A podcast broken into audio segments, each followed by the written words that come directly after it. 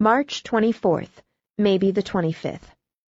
Dear Daddy Longlegs, I don't believe I can be going to heaven. I am getting such a lot of good things here.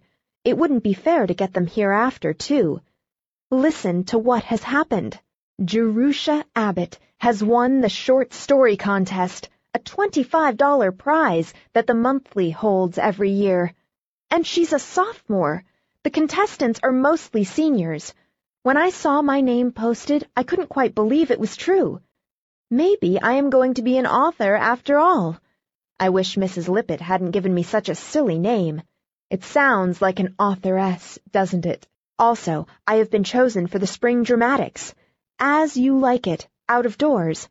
I am going to be Celia, own cousin to Rosalind.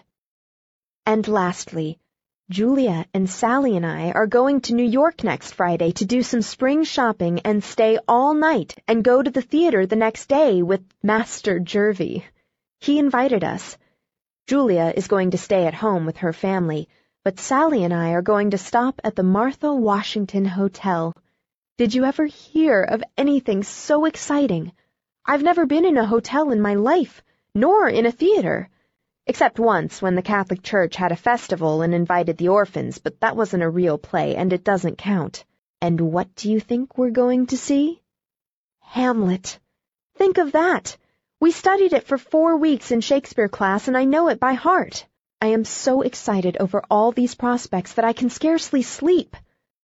Goodbye, Daddy. This is a very entertaining world. Yours ever, Judy.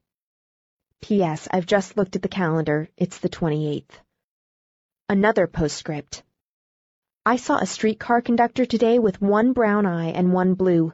Wouldn't he make a nice villain for a detective story?